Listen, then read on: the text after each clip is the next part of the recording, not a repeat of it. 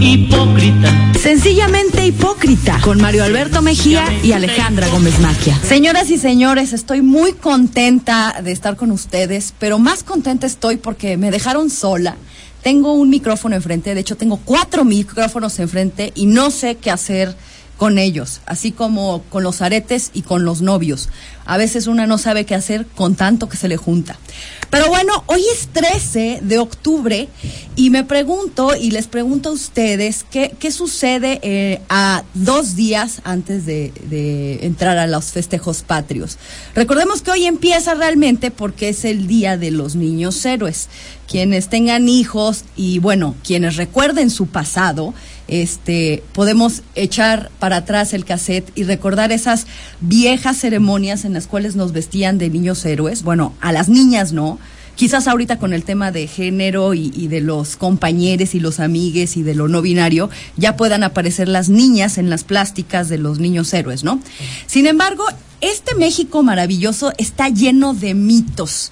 En alguna ocasión, déjenme contarles, me, me encargaron hacer un libro sobre mitos mexicanos. Me dijeron, escoge este, todo aquello que quieras hablar eh, de la historia, pero un poco tergiversada, o más bien investigar qué es cierto y qué es mentira en la historia de México.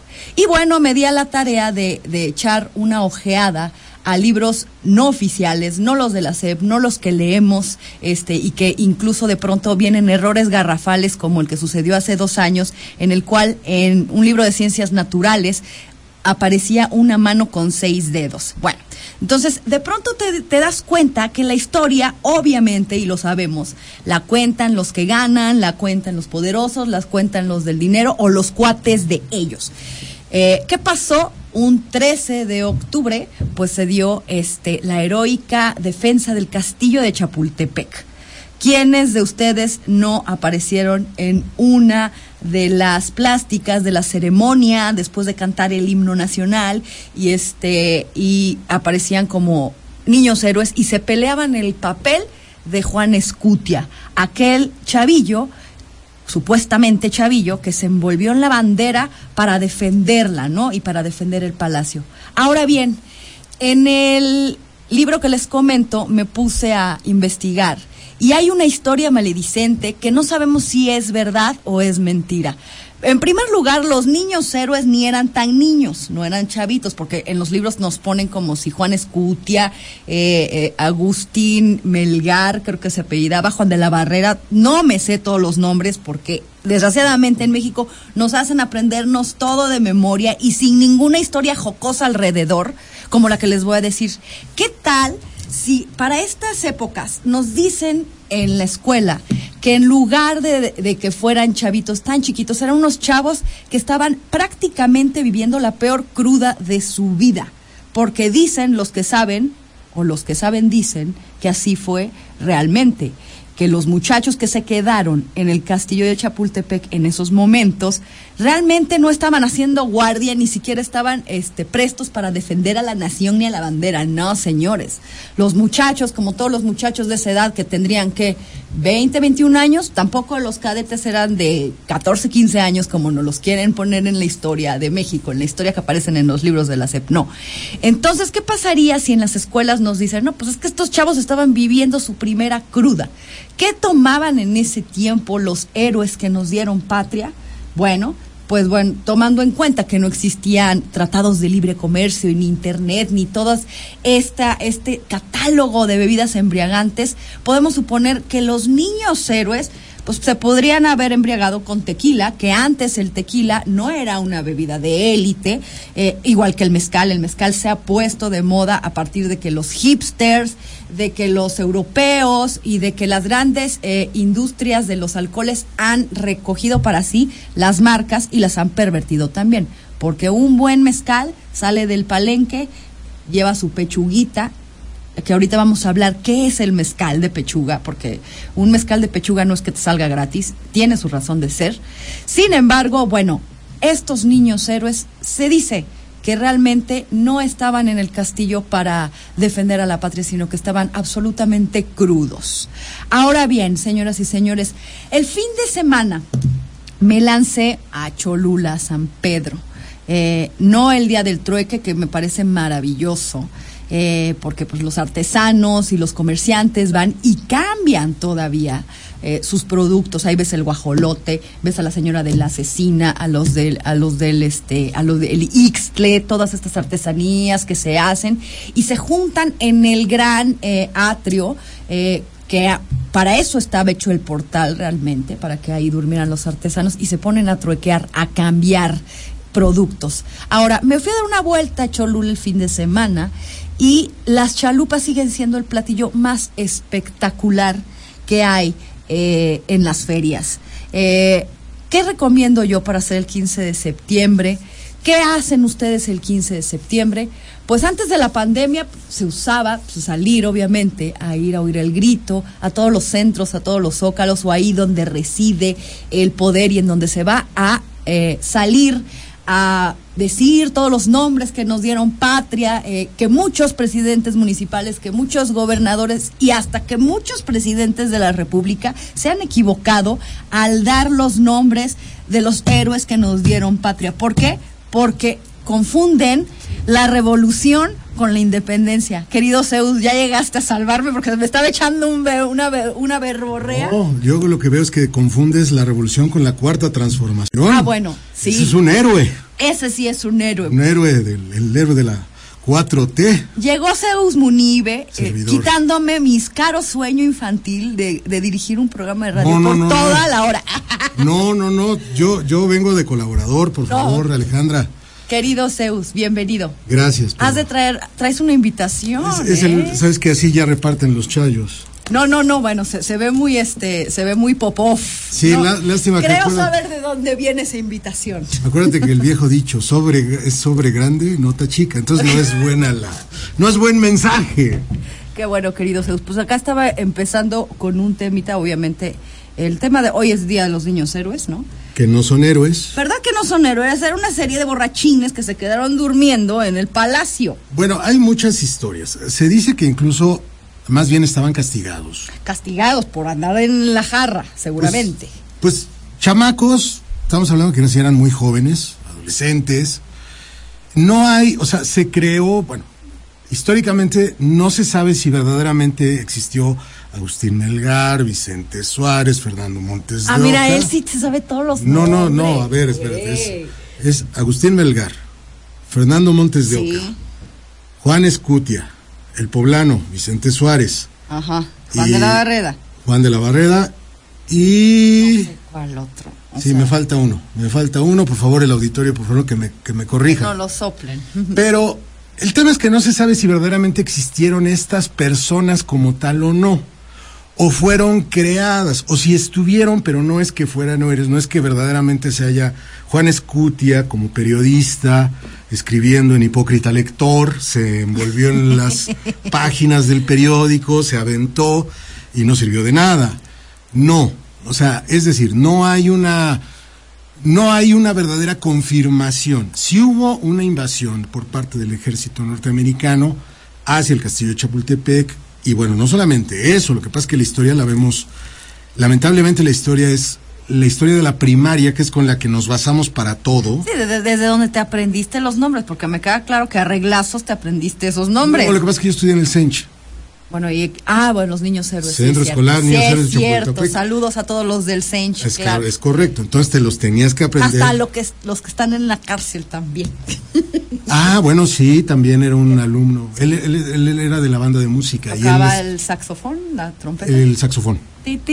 Porque mi hermano, que es 12 generaciones arriba de mí, este, yo conocí varios chavos y amigos de la banda, mi hermano estaba muy metido en la banda de música, yo no, gracias a Dios no, no le entré a esas cosas.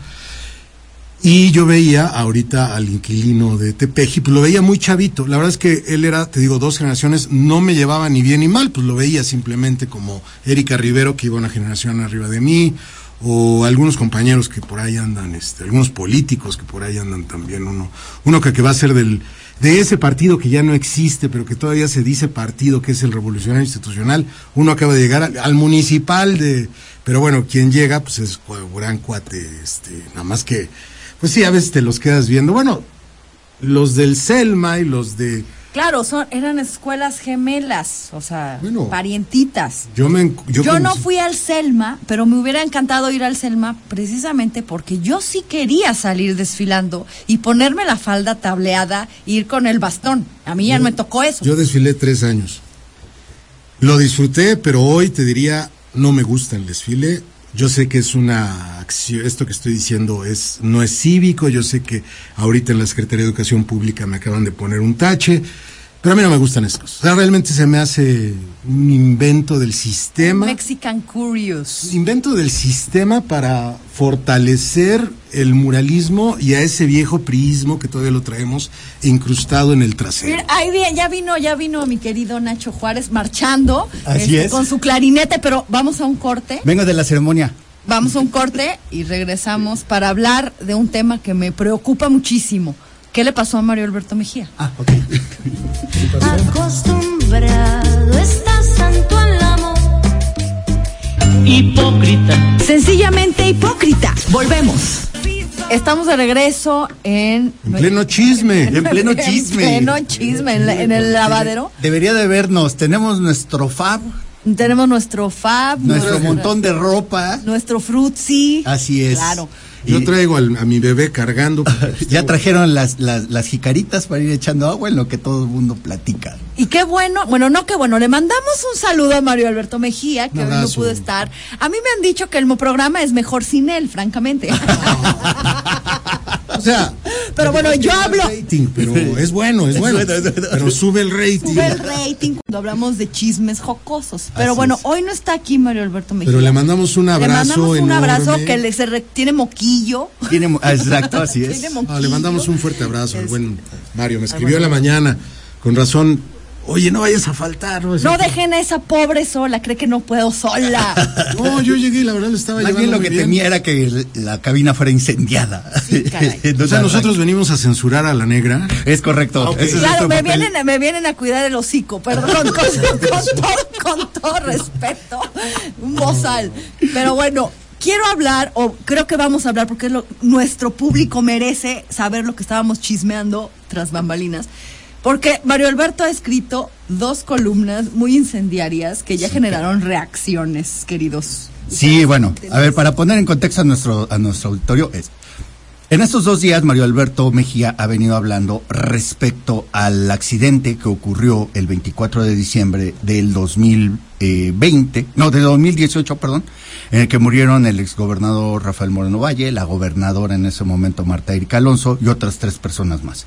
El particular de Moreno Valle, el piloto y el copiloto, el, capitán Coppel, ¿no?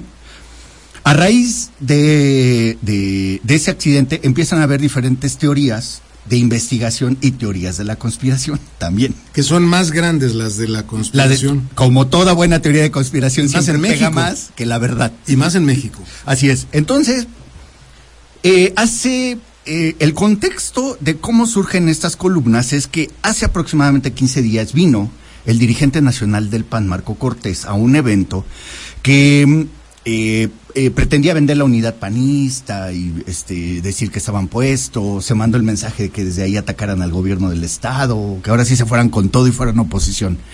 Pero el dirigente del PAN cometió un error desde mi punto de vista y fue decir, tenemos dudas sobre el accidente en el que perdieron la vida Rafael Moreno Valle y Marta Erika Alonso.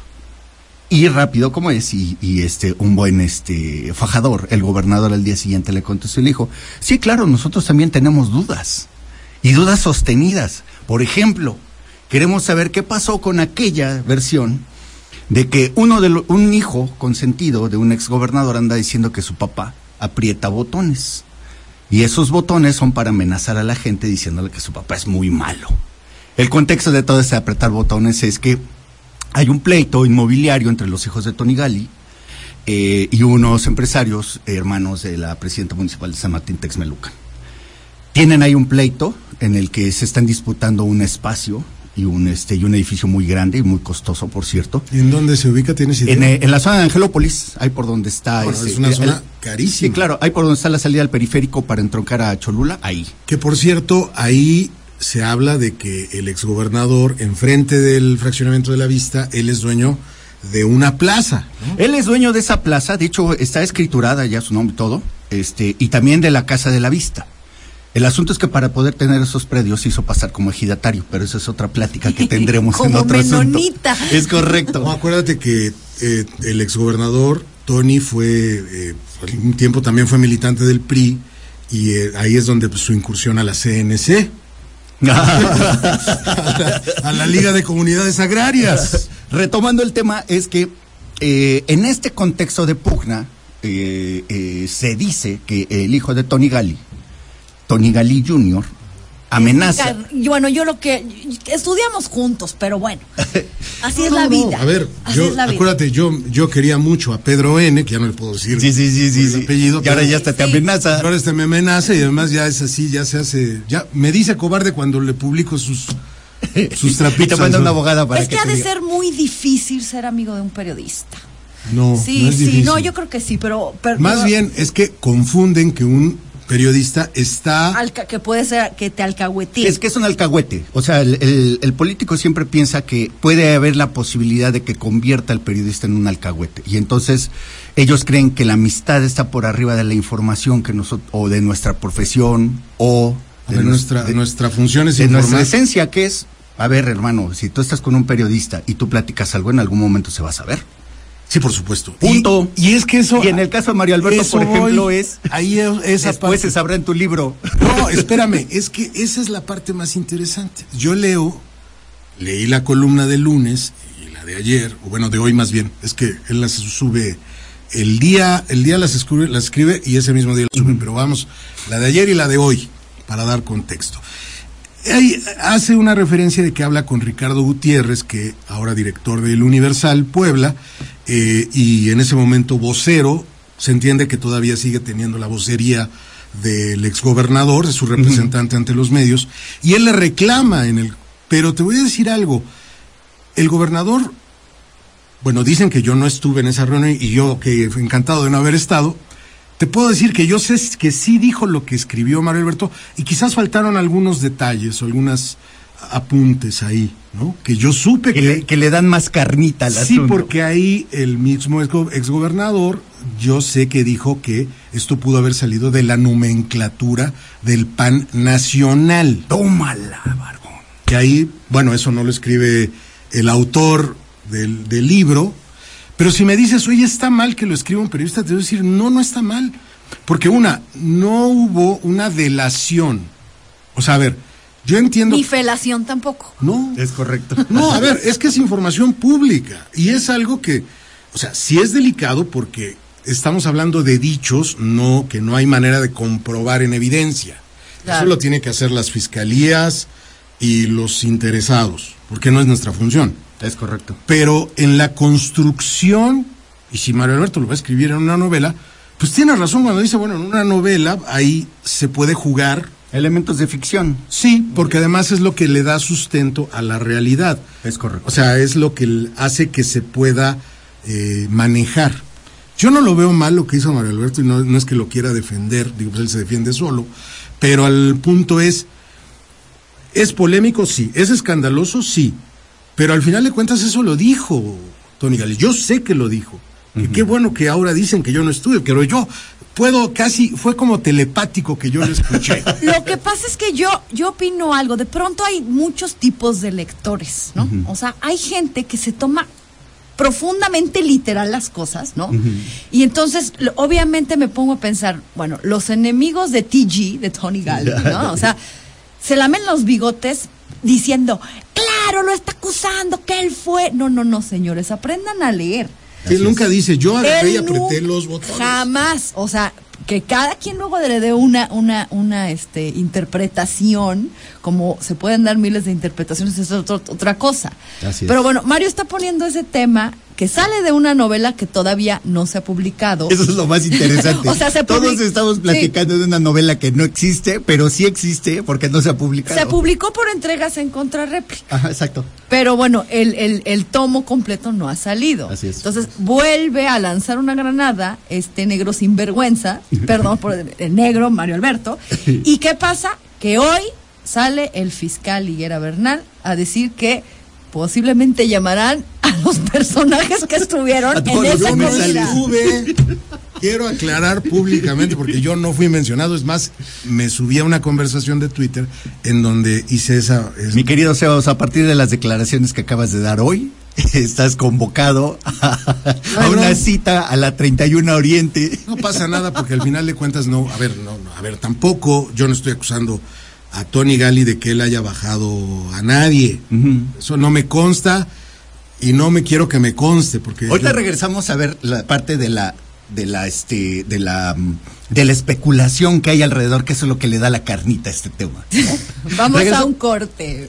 Por favor. El oro pudo más que mi dolor. No tuviste. hipócrita. Sencillamente hipócrita. Volvemos. Ya estamos de regreso, este, queridos radioescuchas, y bueno, regresamos al tema que venimos, que está buenísimo el chisme y el hervidero, porque bueno, como bien decía Ale Gómez, eh, el fiscal acaba de declarar el día de hoy que eh, van a in- a iniciar una investigación para ver qué tanta veracidad hay en esa situación de que el, el exgobernador Tony Gali andaba apretando botones, que andaba diciendo que se podía caer un helicóptero si ponías una bomba este, de gas arriba y la apretabas desde tu celular. Pero hoy el gobernador también fijó una postura bien interesante. Va en el mismo sentido, para decir, esto que escribe Mario Alberto no puede quedar en un libro o en una columna y tiene que, que investigarse. Seriedad, señores, dijo. Hora- Pues sí. Horas después, el fiscal sale a decir que efectivamente van a empezar una investigación. Y bueno, mi querido Zeus, vas a ser llamado por el Ministerio Público. Qué bueno para que, yo no me emperré ese día en ir, porque generalmente, ya sabes, me ponía de, ay, ¿por qué no me llevas? Pinche borracho, ya sabes, ¿no? Quería ir a fuerza a todas esas comidas y mira, qué bueno que no fui. a mí me borraron de una lista y yo dije, pues yo no estuve. Mi querido Zeus, Y además no te puedes echar para de atrás hecho, ahora. el, el- el- el- actor, el protagonista de la novela me escribió, me habló, me escribió Juan Pablo Vergara y me dijo, oye, no, estás confundiendo con tal y tal. Y yo dije, pues sí, ¿verdad? Yo qué me ando metiendo, además, ni pues, yo nivel en el Es entierro. que, querido Radio Escucha, Zeus aparte tiene otra versión que viene a, a completar lo que, ha, lo que ha platicado Mario Alberto Mejía. Y es, no fue una sola reunión, sino fueron tres reuniones, ¿no, mi querido Zeus? Creo que fueron cuatro y yo nada más asistí a tres. Ah, perdón, cuatro y tú solamente fuiste a tres. Tres, eh, tres. Y en las tres se repitió lo mismo. ¿Eh? Y en las tres se repitió lo mismo. No, no, porque, es decir, en esta última ya era la visión del exgobernador, Ah, ok, ok. que sí se nos convocó, no recuerdo, bueno, sí recuerdo, por ahí sí no voy a decir quién fue el que... No, no, o sea, listas. El Ministerio Público necesita saber quién es. Iré, iré al Ministerio Público y platicaré, pero no porque... Ah, de cierto, No no. porque quien, quien hizo el llamado lo hizo en, en, pues decir, oye, pues vamos a... O sea, a ver, si A tú- convivir. no, a ver, A con beber. Si el A actual cantar. gobernador Barbosa, terminando su sexenio, me dice, oigan, vengan, los invito a comer, por supuesto que vas, porque tienes que escuchar ahora, desde el no poder, Así es. su experiencia, porque ahora ya es, ahora sí, ya, otra vez ya es mortal, ¿no? Entonces, desde la mortalidad, Siempre fue el gobernador mortal, recuerda. Terrenal, terrenal. No, pero, pero aparte era un, era un, era un momento es, inédito. O sea, sentarse con la no podemos decir la viuda de Moreno Valle porque ya estaban peleados. Sí, O así sea, es. De hecho, le lloró demasiado en el funeral. demasiado que hasta parecía plañidera. O sea, y, y es que de pronto tú, no sé si les pasa que cuando vas a un funeral, el que más llora es el que peor se portó con el muerto. Por eso el que más lo está disfrutando. Puede ser, puede ser, pero Mira, es, ya que ya, ya pasó el tiempo, ya prescribió la crítica, porque yo lo vi, de, de veras me daban ganas de decir, ya no mami, ex gobernador. Sí, sí, sí. Está bien, chíllele, pero pues tampoco. Hay, hay una historia muy buena sobre Julio César cuando llega por primera vez a este a, a- a la zona de Egipto y el, y el cuñado, su cuñado, bueno que, que después sería su cuñado, pero ya no alcanzó a hacerlo, que es el hermano de este de Cleopatra, lo recibe con la cabeza del enemigo de Julio César y le dice, aquí está, señor, disfrute, su mayor enemigo ya lo maté. Y en ese momento Julio César empieza a llorar y se enoja y manda a matar al tipo que había matado al romano que era su enemigo. Y tiempo después reconoce y dice, bueno, tenía que hacer eso porque si no, a mí me iban a echar la culpa.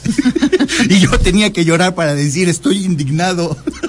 Eso es exactamente lo mismo que ocurre en estos ámbitos del es que ejercicio de cuando poder. pasan estas cosas, y bueno, lo estábamos diciendo, las teorías de conspiración son las que más permean, pues porque es morboso, ¿no?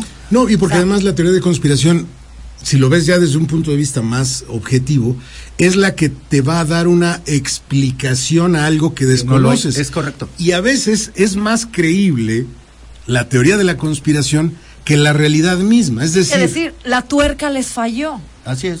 Entonces, no, man, la Pues sí, tuerca. nadie lo va a ¿A creer, quién le ¿no? dicen la tuerca de todos ellos? El chicote. Sí, yo no sabía que a uno que aprieta botones le decían la tuerca, ¿no? O sea, este, el punto es, es por eso. Y eso se da en todos lados. Sí, a todos los Por niveles. algo las religiones tienen tanto éxito, porque te dan una explicación y es más fácil creer que alguien camina sobre el agua o que ahí van a venir unos ovnis a liberarnos que este... De decirte, ya valiste. Sí, ya, va- se fuera No hay y- nada más. Luego ya hay asesores que se sienten anunnakis, por ejemplo. Sí, y que lo peor, fíjate que lo malo no es que... que Que creas. Y digo, no, pues cada quien es libre de creer. El problema es que cobran por eso. Claro. No, no, el problema es quien paga por eso. Sí, pero, pero porque se aprovechan, lo grave es que se aprovechan de la vulnerabilidad de las personas, no de sus parejas. Eso también es violencia política de género, señores.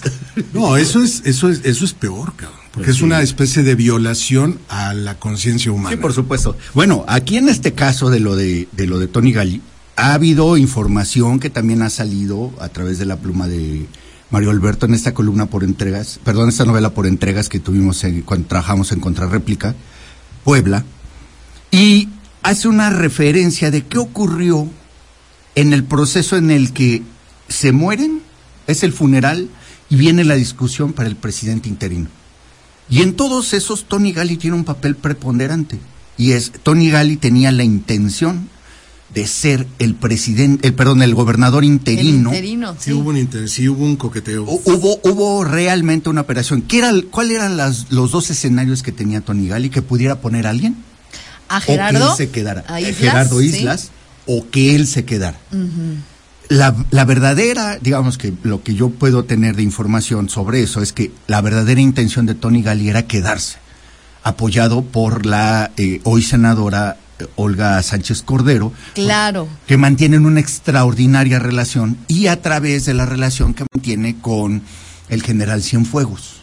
Esos eran sus verdaderos pilares para poder presionar a que se cambiara la ley y pudiera ser el ungido como, Como interino. eh, como interino, efectivamente. Ahora, lo que sí hay detrás es, un, es una gran trama de cómo se iban a pelear el poder una vez que eh, eh, los cuerpos todavía no habían sido enterrados y ya necesitaban llenar ese vacío de poder.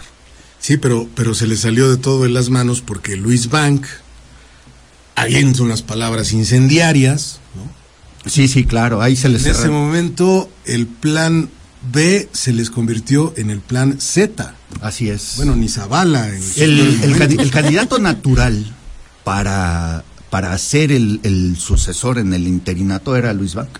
Claro. Pero en ese momento se le ocurre echar cohetes como ahorita en, pero como si estuviera en Cholula, de esos Sí, que no sí. te dejan dormir. Sí. Entonces, Un mensaje durísimo, acusando su- a todos.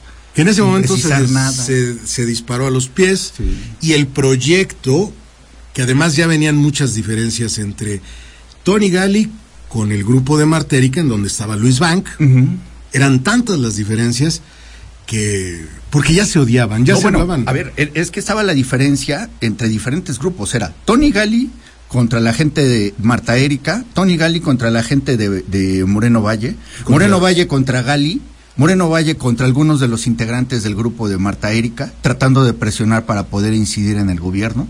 Y todo esto era a través del PAN. Es decir, el local y el nacional estaban jugando un peso específico dentro de esta correlación de fuerzas. y, y lo peor de todo, se quedaron sin nada. Bueno, es el caso en el que Marco Cortés, Marco Cortés exigía algo que a mí me parece que es correcto, y es el, el gobernador interino debe de ser alguien del PAN. Nosotros ganamos la elección, haya sido como haya sido. Sí, sí, sí, sí, ¿no? sí. Y eso era lo que políticamente debía transitar. Era lo más... El problema, como bien dice Zeus, es que eh, Luis Bank se da un balazo en el Sí. pie en ese momento. Y el agandalle de Tony. descarrila Y todo. Y es donde entra Tony Gali, efectivamente. Y al final Tony termina cediendo y doblando todo a favor del maestro. Ya no pudo. Simplemente ya no pudo. Sí, más bien, no es que se dio, es que ya había pasado el tren encima de él. Así es. Y Ya no pas- pudo. pasó el tren y cómo cambiaron los morenovallistas hasta su físico. Eso es algo impresionante. Porque Rafael no permitía ni barbas ni bigotes. Así En es. el es momento verdad. en el que se muere, Eukir, eh, Bank, este. Yo. Tú, este, todos los- Gerardo Tapia. Gerardo Islas con su bigotín. Sí, que se sea, parece a, Ca- a- a Capulina. Y de pronto todos Bueno, hasta que el pelo pronto, creciera libre. Como, como actor porno de los 80, como Ron Jeremy. Ande como Ron Jeremy. sí, sí. Vamos a un corte, queridos pachones.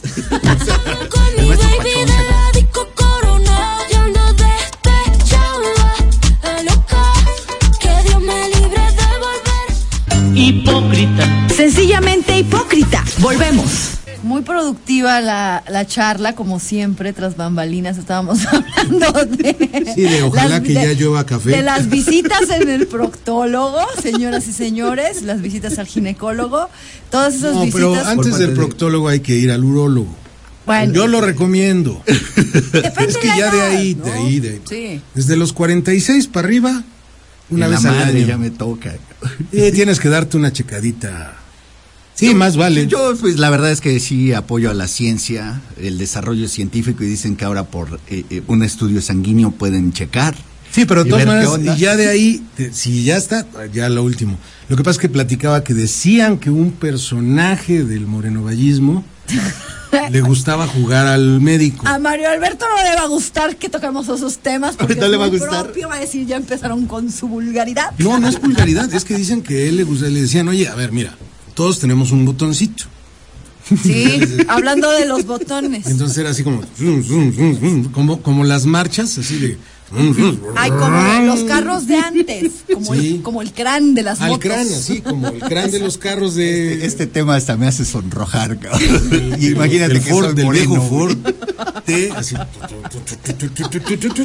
A ver, es que es increíble que, que la ciencia, a ver, cuando quisieron ver los huesos se inventaron rayos X, el Es ultrasonido para los bebés. No es posible que para ver la próstata todavía sea un, un método tan arcaico, Sí, sí, señores sí. Pero sigue siendo, o sea, Sigue siendo. sí, lo que hacen es que te hacen primero un ultrasonido, que ese es en, en la panza, de ahí te hacen un estudio en la sangre, y si todavía hay dudas, ya eso hace, oiga, señor, Hay un, hay un cuento buenísimo. Ibargüengoitia. Ibargüengoitia de la mujer que no. La mujer que cuando va, cuando se va de viaje, ¿no? Que tienen que hacerle el, el- el tacto, el famoso tacto. así es. es a los la hombres, ley de Herodes, ¿no? En a los hombres les toca sufrir eso, pero a las mujeres a la, a la hora del parto No, y el mismo Hijo. Papá Nicolau es incómodo. es Sí, sí, incómodo, claro. ¿no? Pero el parto, cuando tienes un parto natural, de pronto viene la contracción y el médico es, ahí te va, justo en el momento de la contracción. Entonces eso es doble dolor, triple dolor, es una cosa Sí, sí, espantosa. claro, claro. Pero bueno, queridos, yo quería hacer un- una pregunta al aire, ya cambiando un poquito de tema. No, no he ido a que me toque. Fui,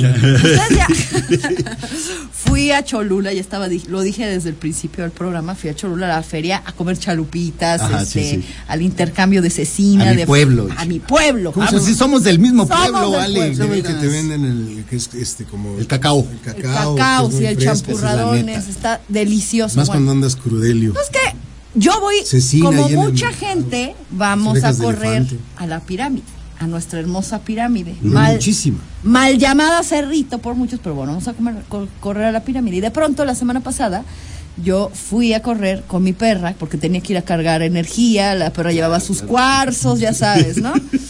Y resulta que no dejan subir ya a los perros a la pirámide. O sea, la pirámide ya no es pet friendly. O sea, ¿cómo, Efectivamente, ¿cómo ya es no es posible? pet friendly la pirámide. O sea, Es- la iglesia de, De los reme. de los remedios ya no es pet friendly. Ya no es pet friendly, ni solo vino friendly. Sí, claro. O sea, y siendo que es una de las ciudades más, más hipsterosas. No, espérame, es una de las ciudades donde más perros Sí. hay. Sí, Estoy hablando con dueño y sin dueño. Las tres Cholulas son ciudades de perros. Es decir, no. Una amiga decía que eh, Cholula siempre cuando cuando cuando este cuando llovía olía perro. Pues es que. Es cierto. O sea, y ameados. es que en todos lados hay perros. Ahora, así más de- respeto para el principado. Así ¿eh? decía la, la doña, acuérdate, cuando decías que el centro histórico huele a meados. Así, pues también. Pues sí, Sí. y de hecho, es que es así. O sea, y si no son, porque además hay que decirlo, si no son los perros que te, de los de, de los operativos, que son muy gandallas, específicamente los de Cholula, y un día platicaré por qué. Ahorita todavía no, todavía no prescribe el delito. Este, y si no son ese tipo de perros que son unos perros, son de estos buena onda que ladran y te mueven, te mueven la cola. Esos mueven la cola, pero muerden. Pero no te muerden la mano. Exactamente. Ah, bueno, pero entonces yo sí muy molesta, le pregunté al oficial, oye oficial, ¿de qué lado estamos? ¿Estamos de Chol, de San Andrés o De de, San o de Pedro. San Pedro? San San Pedro. Peter. Entonces, San Pedro. Entonces, Paola Angón, por favor, Oye, pero espera, recapacita. no le hagas como, como recapacita. no le hagas como Nacho Juárez que mandó a saludar a la más a la, a la, a la más grande de la casa, ¿no viste eso? No, no, no vi, no vi. Yo anda, yo es Bueno, que no yo he andado en un detox. Bueno, yo también Estaba enojado. A todo mundo, todo, a, a todo mundo se le va. Pero sí, sí, sí. hay que, que eh, hago una invitación a que recapaciten, este, mi amigo, este. Sí, no, aparte, a ver, mi tengo padre. va- amigos en, en, en San Pedro. Ajá, mi- Le digo, también tienen perros, güey. así es. Seguramente doña Paola debe tener su perro. Mi padre antes de, antes de que ya, mi padre ya está en la, en la, en la, en la parte en la que este, O sea, ya no, ya no sale a hacer ejercicio y cosas así. Pero Es que usted no ve la de cara. seriedad, por favor. Ustedes son unos colsac en el adobe. Me hacen perder la concentración. No, ustedes sonrojan hasta un gasero.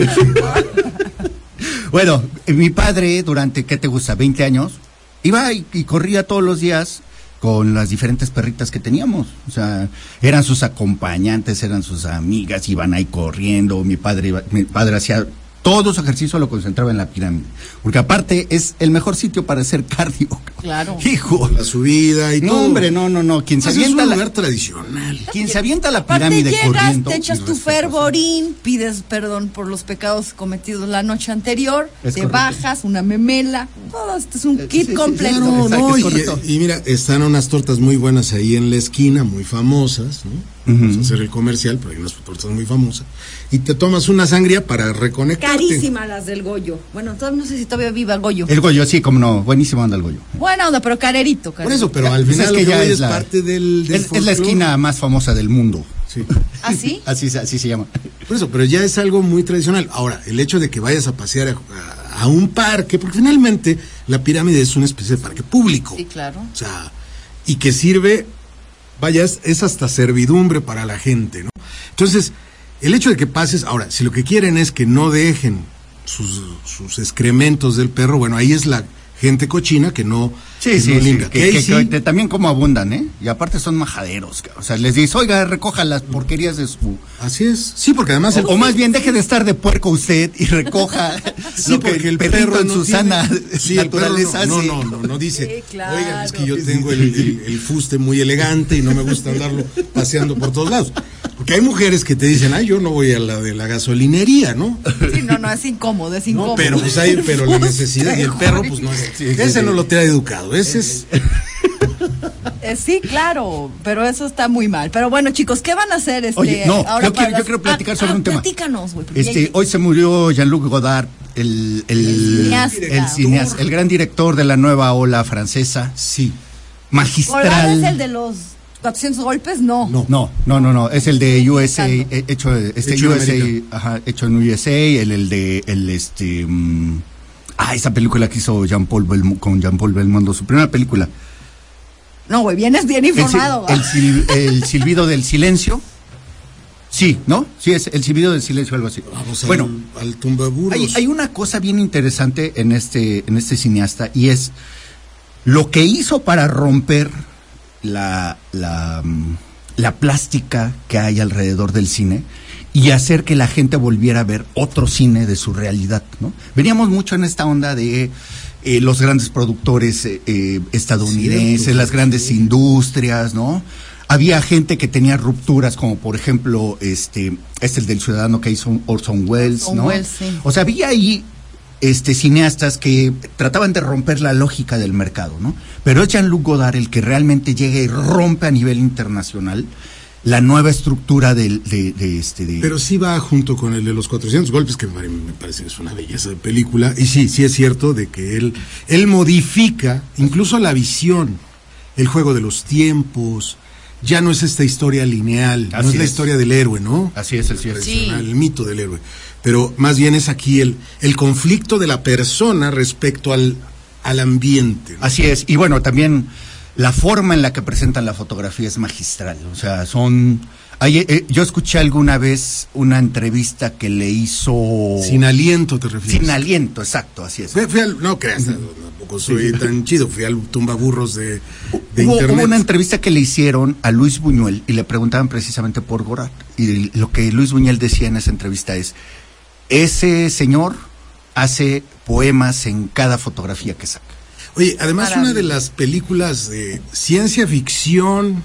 Ah, sí, claro. ¿Alfabil? Alfabil, no, no, no, es una Es- realidad No- distópica no la vi, no la vi. totalmente. Es que a mí la ciencia ficción me cuesta mucho trabajo, fíjate. Pero no es, a ver, lo que pasa es que es, esto es una, una mezcla entre novela negra con ciencia ficción. Es, sí. O sea, pero digamos que es la, es, es como un parteaguas, ¿no? Sí, Que La claro. ciencia ficción tiene cosas muy fregonas y uno, uno del, digamos, que dio ese impulso. fue Sí, claro. fue Aparte, eh, lo- los herederos de Jean-Paul Jean-Paul Gorat, es decir, aquellos que tienen su influencia, ahorita nosotros lo estamos viendo en los cines comerciales. Tarantino, este, eh, el, este cuate, el que hizo el de Inception, se me fue su nombre. Ah, este, Christopher Nolan. Christopher Nolan. ¿Quién más está por ahí? Bueno, acaban de sacar este año una película que, por cierto, la recomiendo mucho, que se llama Todo, es de ciencia ficción, si no les gusta, no la vean, pero es muy buena. Se llama Todos, Todo al mismo tiempo, que tiene toda esa locura, ¿no? Todos, todo, Todo al mismo tiempo. Suena bien, ¿eh? Suena Sí, sí, sí, divertida. Es- la película es muy divertida, es una comedia, pero la película entra en... el- Y hay otro tema bien ficción. interesante con respecto al Jean-Luc Godard. Él muere por una por un suicidio asistido, que es permitido en Suiza. O sea, él, él no estaba enfermo, pero sí tenía enfermedades que iban a que, Que son ya lo iba crónico degenerando. degenerativas. Y entonces él dijo, a ver, que en mi comunicado diga no que estaba enfermo, sino que ya estaba cansado. Y por eso se decide suicidarse. Es que yo creo que es justo, es justo. O sea, justo decidir en qué momento, pues ya, emplumar Te ¿no? vas. y a Sí, irte, sí, sí, porque claro. si no ya es una cosa indigno. Ayer volví a ver, porque co- yo creo que como muchos empiezas a ver de nuevo The Crown, Ah, y esa claro, escena sí. donde le dicen a, a Churchill, le dicen, a ver Winston, la vejez es indigna. Señoras y señores, pásensela bien, el 15, bien nos tenemos que ir, el 15, no, no chupen mucho, cuidado con los toritos, ¿qué más? Chalupas, este... Sí, yo chalupas de Cholula, son básicas, ¿eh? Pero con perros, por favor. Vayan con mi tía, por favor. Ay, Tiene su Venga. puesto. Y esperemos que se le quite pro- pro- pro- pronto el moquillo a Mario Alberto, porque la rabia haber- nunca se le quitó. jueves va a haber programa. Abrazo, mi querido Mario. El jueves, el jueves yo creo que no, no lo sé, tenemos que preguntar, pero lo, lo haremos sin él también. Ya va a haber rating. Gracias, queridos. Bye. Bye, bye. Baigón verde. Hipócrita. Sencillamente hipócrita. El podcast.